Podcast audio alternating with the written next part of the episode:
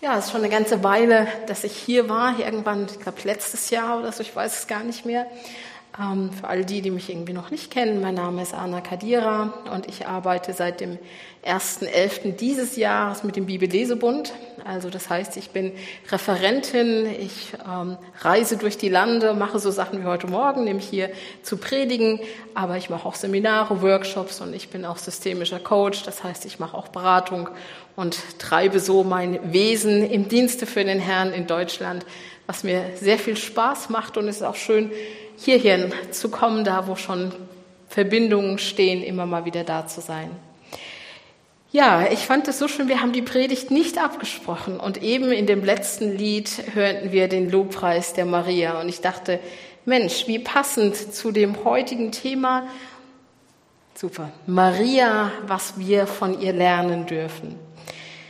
Manchmal ist es ja so, dass gerade bei uns Freikirchlern Maria so ein bisschen eher so in dem landeskirchlichen, wenn nicht sogar katholischen angesiedelt ist. Aber ich glaube, da haben wir, da verpassen wir was, wenn wir denken, dass Maria nur dahin gehört, denn wir können ganz viel von ihr lernen. Und wir wollen uns heute Morgen mal so ein bisschen Zeit dafür nehmen. Und bevor wir das machen, möchte ich uns mal mit hineinnehmen in das Geschehen, wie es vielleicht hätte sein können. Maria weiß weder ein noch aus. Und je länger sie darüber nachdenkt, desto verwirrter ist sie. Was soll ich denn jetzt tun? In Gedanken versunken steht sie von ihrem Stuhl auf und geht vor dem Engel, der plötzlich in ihrer Hütte stand, auf und ab. Groß und majestätisch, aber auch ruhig und nahbar steht er da. Alles wird von seinem strahlenden Licht erfüllt. Und Maria merkt, dass Gabriel ihr nichts Böses will und sie voller Zuneigung anschaut. Kann sie ihn, den Engel, fragen, ihm sagen, dass sie das alles überhaupt nicht versteht? Letztendlich nimmt sie ihren Mut zusammen, bleibt vor dem strahlenden Engel stehen und spricht ihn an. Leise fragt sie, ich verstehe das noch nicht so ganz. Wie soll ich denn schwanger werden, da ich doch noch nicht verheiratet bin? Wer denn soll denn der Vater meines Kindes sein? Kaum sind die Worte ausgesprochen, wartet Maria gespannt auf die Antwort.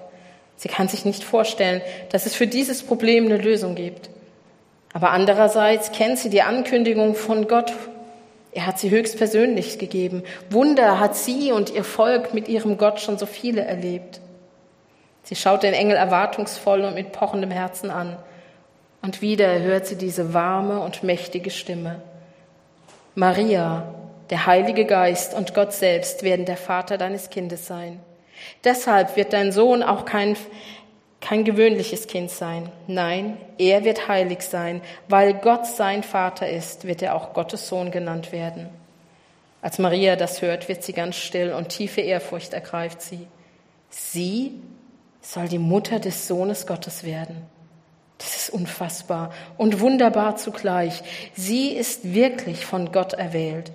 Denn wie sonst könnte es sein, dass sie an so einem Wunder teilhaben darf? Ihr Herz schlägt wie wild.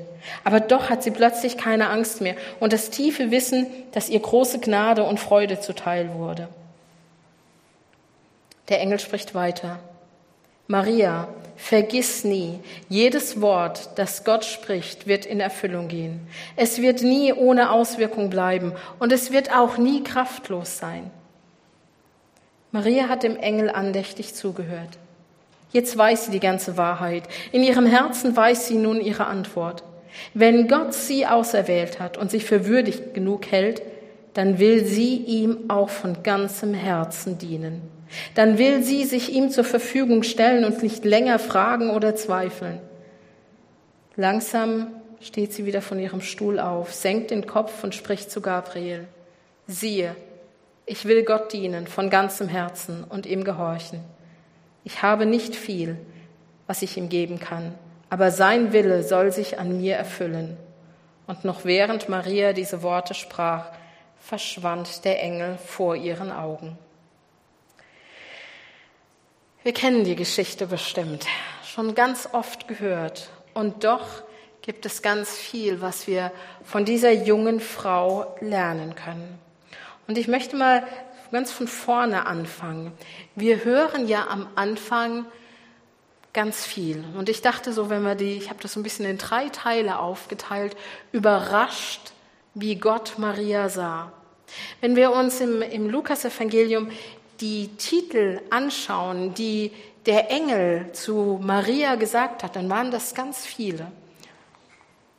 Zum ersten Mal sei gegrüßt. Und im, im Urtext steht da eigentlich, freue dich. Kommt euch das irgendwo bekannt vor? Weihnachtsgeschichte, freue dich. Freue dich Welt.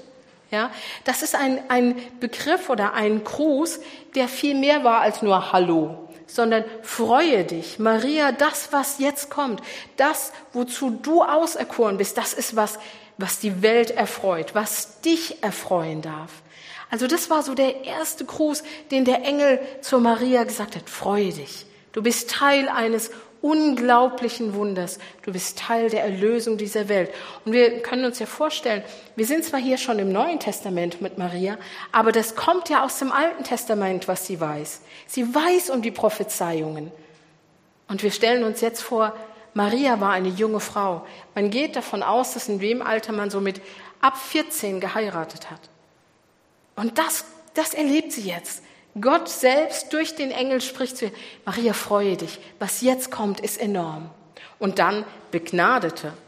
Das ist ja ein richtiger Ehrentitel. Das heißt, begnadet ist nur der, der mit Gott lebt. Begnadet ist nur der, der im Alten Testament natürlich sich erstmal an die Gesetze Gottes gehalten hat und der Gnade vor Gott gefunden hat. Ich weiß nicht, wie ihr mit 14 Jahren wart. Also ich war, glaube ich, nicht so sonderlich begnadet oder fühlte mich nicht so. Aber das hier wird zu einer Frau gesagt, einem jungen Mädchen, das so viel Gefallen in ihrem jungen Alter schon von Gott erfahren hat, weil Gott ihr so wichtig ist, dass Gott sie selbst als Begnadete ansieht. Und das, was ihr zuteil wird, ist Gnade. Vielleicht auch noch was anderes, was wir später sehen werden. Und dann, warum sagt der Engel, der Herr ist mit dir? Stellt euch vor, ich habe das eben in der Geschichte so ein bisschen gesagt, ihr sitzt in eurem Wohnzimmer ganz entspannt und plötzlich steht ein Erzengel vor euch. Wer in der Offenbarung schon mal so ein bisschen gelesen hat über die, die himmlischen Wesen, der weiß, das ist nicht so eine kleine übergewichtige Putte, wie wir sie manchmal so sehen, ne? so mit, mit kleinen Flügelchen. Das ist ein Bote Gottes. Da kommt die Herrlichkeit Gottes in das menschliche Dasein, in das menschliche Erleben.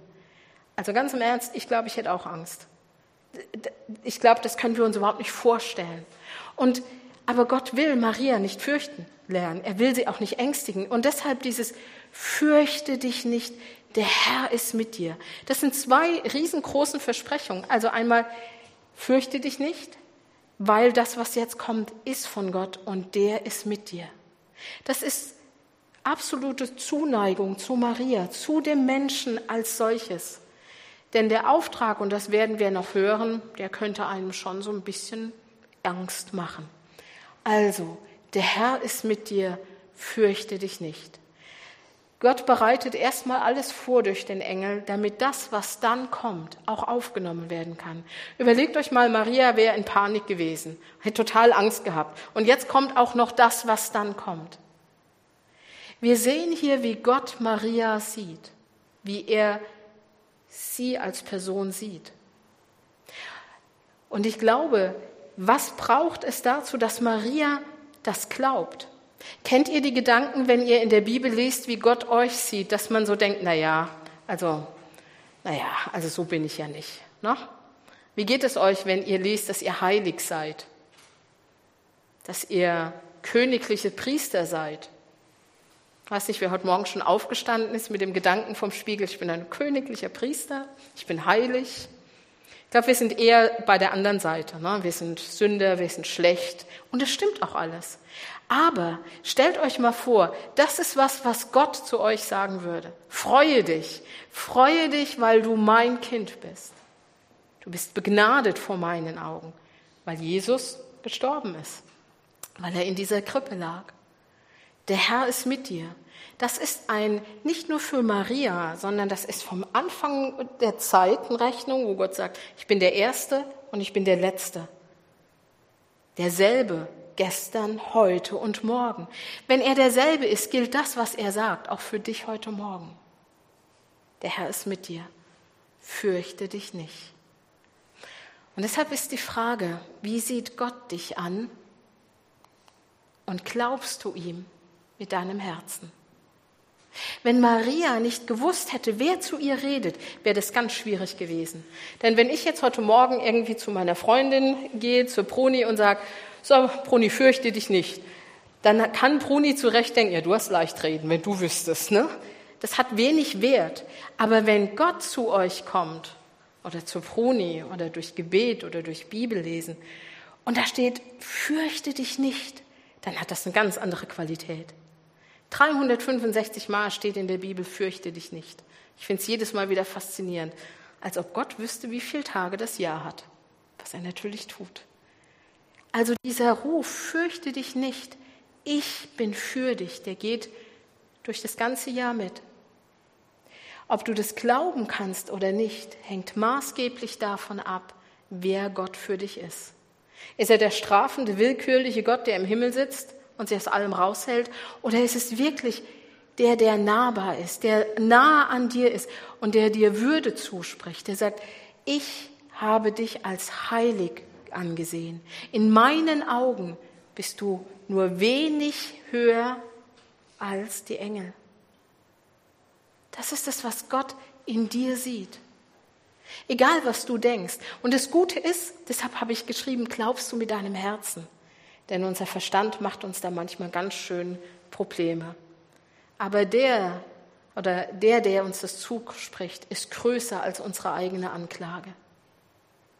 Also wenn Gott dich als würdig sieht, weil dein, sein Sohn für ihn gestorben ist, glaubst du ihm? Denn wenn du ihm nicht glaubst oder das hinterfragst, oder es kann gar nicht sein, der kennt mich nicht, dann wird es schwierig, sich am Ende der Geschichte so zu verhalten wie Maria. Denn wir schauen mal weiter. Überrascht vom Auftrag Gottes. Mal ganz im Ernst. Ich finde, dieser Auftrag, den Maria da gekriegt hat, das war kein Pappenstiel. In der damaligen Zeit, eine Frau, die nicht verheiratet war und schwanger wurde, der ging es ganz schön an den Kragen, bis hin zur Steinigung. Und sie hatte keine Versorgung, selbst wenn sie nicht gesteinigt wurde. Es wäre das Aus für Maria gewesen. Sie hätte nie wieder heiraten können. Sie wäre wahrscheinlich aus ihrer Familie verstoßen worden. 14 Jahre hört sie, hör mal zu, also du wirst schwanger, nicht verheiratet und das Kind wird noch nicht mal ein normaler Mensch, sagen wir mal sein, sondern Sohn Gottes. Ihr wird in dem Moment bewusst, jedes Mal, wenn sie dieses Kind in den Händen hält, wenn sie das Kind küsst, küsst sie das Gesicht Gottes. Es ist weit über das, was sie sich hätte vorstellen können. Glaubt ihr, dass sie das hätte machen können, wenn sie nicht in diesen Gott vertraut hätte? Alles auf eine Karte zu setzen, einen völlig überwältigenden Auftrag anzunehmen. Geht das, wenn ich weiß, wer der Auftraggeber ist oder geht es, wenn ich nicht weiß, wer der Auftraggeber ist? Wenn ich als Mensch jemandem so einen Auftrag gebe, dann ist sehr viel Gefahr dabei. Aber das hier war Gott. Der, den sie aus dem Alten Testament kannte. Der, der sich treu ihrem Volk erwiesen hatte. Und in der damaligen Zeit wurde ja vieles durch das Mündliche weitergegeben. Und die Juden kannten ihre Geschichte. Das ist oft, wir wissen manchmal heute nicht mehr so wie gerade auch die biblische Geschichte, wie das alles so war. Damals, das war wie mit der Muttermilch aufgesogen. Also wusste sie von den Prophezeiungen. Und sie kommt jetzt mitten in diese Prophezeiung rein. Mit 14 Jahren. Und wie gesagt, das war risikoreich. Was wäre, wenn es schief geht? Was wäre, wenn Josef nicht gehört hätte? Was wäre, wenn sie sich getäuscht hätte? Kennt ihr das, dass ihr denkt, Mensch, ob das jetzt Gott war, der das zu mir gesagt hat? War der das wirklich? Manchmal machen wir es dann, wir legen noch ein Vlies aus. Ne? Oder wir sagen, Herr, also wenn, wenn das noch passiert, dann glaube ich dir, dass es das war. Und wenn der noch kommt und es mir dann auch bestätigt, also dann glaube ich dir, dass du das bist. Weil immer Maria hätte das so gemacht. Also schick mir noch drei Engel und ich lege auch noch ein Vlies aus und dann in vier Wochen, wenn ich dann immer noch denke, es ist richtig, dann mache ich das. Interessant, dass wir das bei Maria überhaupt nicht sehen, oder? Klar, sie fragt einmal, wie kann das denn sein? Was ja auch eine normale Frage ist, finde ich. Ja. Aber ansonsten geht sie volles Risiko. Was bräuchtest du, dass wenn du von Gott einen Auftrag kriegst, und ich meine, es gibt so generelle Aufträge, die wir sowieso haben, ja, Licht in dieser Welt zu sein. Ja, wir haben eben gehört, zu den Armen hat Gott sich gewandt. Also auch das ist ein Auftrag, den wir haben. Du hast es eben so schön gesagt in deinem Gebet, dass wir das in den Alltag reinnehmen, den Glauben. Auch ein Auftrag, ne? Missionsbefehl. Also gibt ja viele Dinge, die Gott sagt, tut das bitte in meinem Namen. Was brauchst du, dass du nicht erst noch fünf Fließe auslegst und noch drei Engel brauchst, sondern wirklich sagst, ich glaube, ich weiß, so und so ist Gott. Das sind seine Eigenschaften. Das ist das, was er will. Das ist, er ist für mich. Ja, sagt er ja. Meine Gedanken über dich sind gute Gedanken. Ich will dir kein Böses, ich will dir kein Leid. Was brauchst du, um zu sagen, wenn das Gottes Gedanken über mich sind und das ist es, wie Gott mich sieht, begnadet und heilig, königliches Priestertum, dann gehe ich, auch wenn es risikoreich ist. Wie hat Maria darauf reagiert? Hat sie erst diskutiert mit Gabriel oder hat sie mit dem Herzen geglaubt, weil sie den, der den Auftrag gab, super gut kannte? und vertraute. Und dann kommt diese, wie ich finde, unglaubliche Antwort. Und was tut Maria? Weil sie den kennt, der die Auftrag gegeben hat, nimmt sie das ganze Kind sich selbst und sagt, alles, was ich bin, gehört dir. Alles. Das Gute, das Wenige. Man, sie war nicht reich, ja. Sie war ein ganz normales, einfaches Mädchen aber alles gab sie ihm. Und ich finde, sich selbst mal diese Frage zu stellen, gibt es Bereiche, wo ich sage, ja, also daher, ne, das kannst du alles haben, da bin ich voll dafür, aber da, hm, also, ah, da fällt es mir schwer, weil ich weiß nicht. Ja, weißt du, in früheren Zeiten, als ich so mit dem Glauben groß wurde, dann hieß es oft, ähm, ich bin so jemand, ich bin total verfroren, ich habe immer kalt. Ja?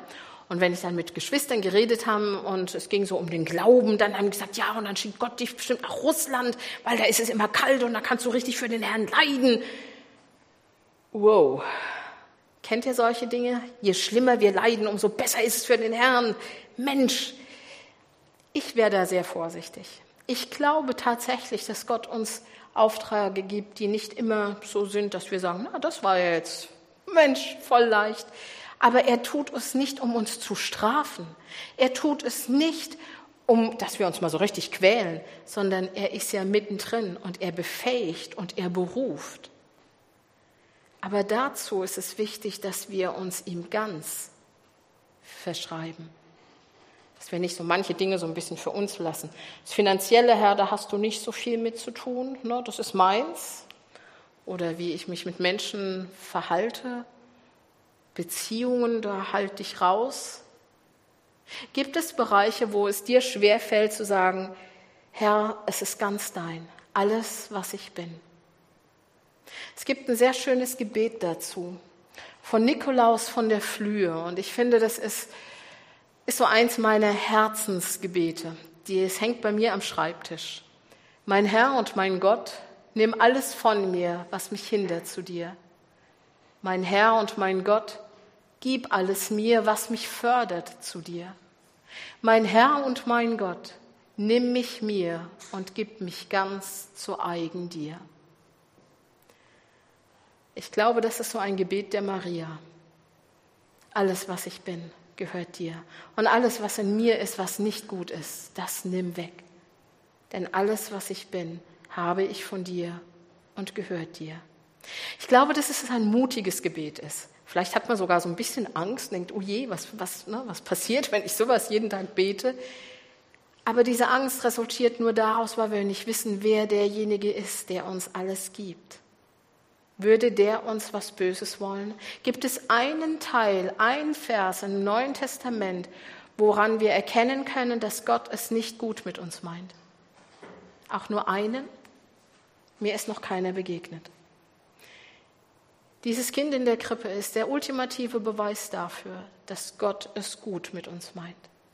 Und wenn er es gut mit uns meint, wo gebührt ihm dann nicht, dass wir ihm alles geben, was wir sind und haben?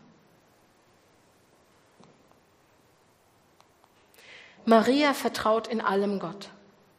Das ist eine große Hausnummer, ist mir völlig klar. In allem zu vertrauen. Das ist übrigens kein Gefühl, sondern eine Entscheidung, die wir immer und immer wieder treffen müssen. Das ist nichts, was man einmal macht und dann hat man es für immer in der Tasche und sagt, so, jetzt. Ne? Es ist was, was wir manchmal stündlich, minütlich, vielleicht sogar sekündlich wiederholen müssen, weil es eine Entscheidung ist. Wenn ich nur auf das Gefühl höre, dann wird das nichts. Wenn Maria in dem Moment nur gefühlt hätte und gesagt, boah, jetzt wird's mir aber eng hier, also mit diesem Auftrag, hey, nee, danke, das wäre nichts geworden. Aber sie hat es entschieden, weil sie weiß, wer der Auftraggeber ist. Vertraut sie in allem. Das ist eine Übung.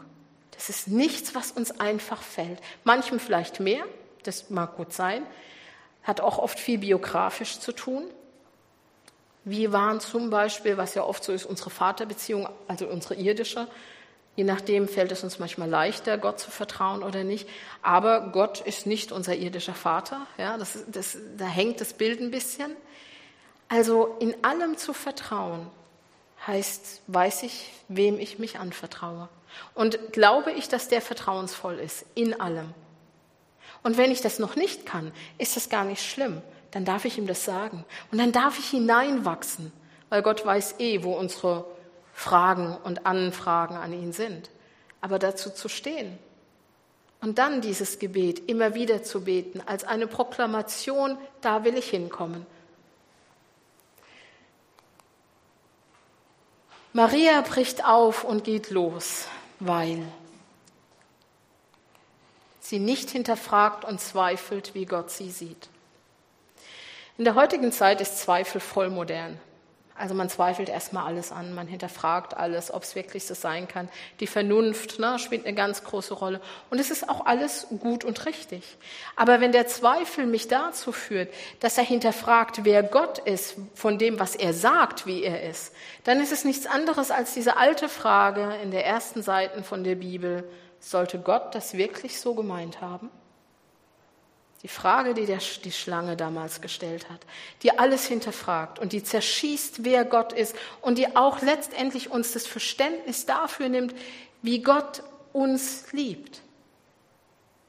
Das heißt nicht, dass wir unseren Verstand an der Tür abgeben müssen. Überhaupt nicht. Wäre ja auch bescheuert. Gott hat uns den Verstand gegeben. Wenn er, der das klügste Wesen ist, das jemals auf dieser Welt war, warum sollte er jetzt von uns verlangen, dass wir nicht denken? Also das macht ja überhaupt gar keinen Sinn. Dann hätte er uns den Verstand nicht geben müssen und hätte Marionetten aus uns machen können. Hat er aber nicht. Also geht es nicht darum, unseren Verstand abzuschalten. Es geht darum zu verstehen, wer er ist und dem zu glauben. Und nicht alles mit unserem eigenen menschlichen Verstand zu hinterfragen. Gott hat nie gesagt, versteht alles. Glaubt mir. Das hat er gesagt. Maria hinterfragt nicht, sie zweifelt nicht. Übrigens, Zweifel wird in der Bibel überhaupt gar nicht so positiv gesehen und erklärt, wie wir das heute oft so sagen. Sie geht los, weil sie der Berufung glaubt und vertraut.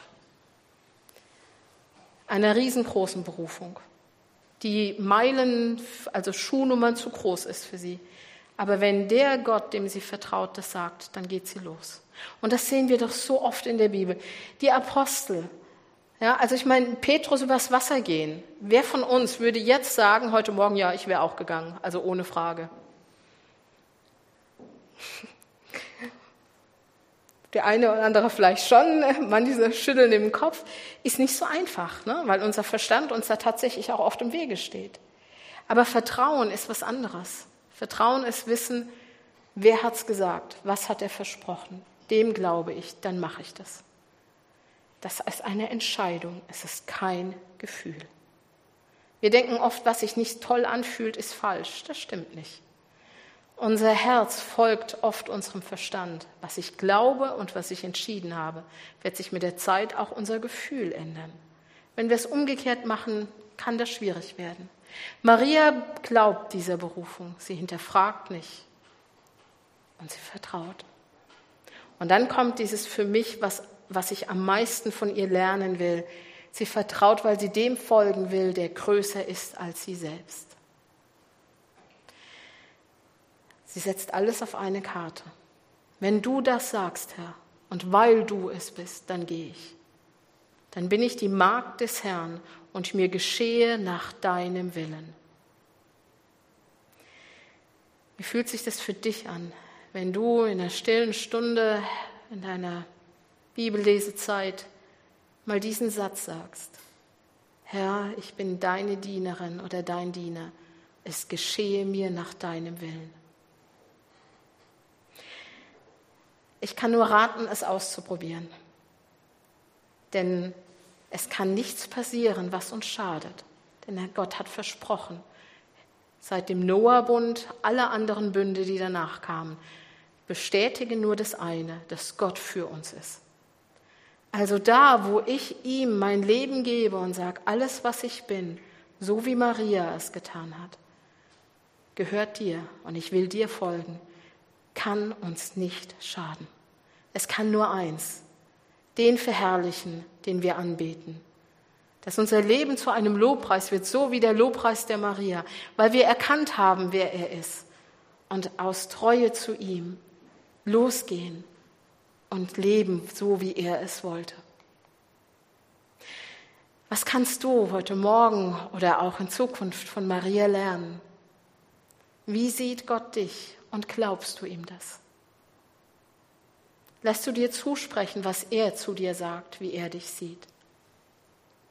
Und darf Gott dich beauftragen, seinen Willen zu tun? Mit allem, egal was es ist? Immer im Hinterkopf haben, der, der dich beruft, ist der, der dich liebt und der nur das Gute für dich will. Und über all die Beauftragung, überall da, wo die Angst bei uns doch durchkommt, und die ist menschlich. Jesus hatte Angst, als er im Garten Gethsemane war. Und wenn er weiß, was Angst ist, dann ist es nichts, wo wir sagen müssen, oh, ich muss jetzt ganz äh, stark sein. Wir dürfen Angst haben. Es ist die Frage, wie wir mit der Angst umgehen. Und in der Angst zu hören, fürchte dich nicht. Denn auch du, wie du heute Morgen hier sitzt, hast Gnade bei Gott gefunden. Und der Beweis dafür liegt hier in der Krippe und ist an Ostern auferstanden.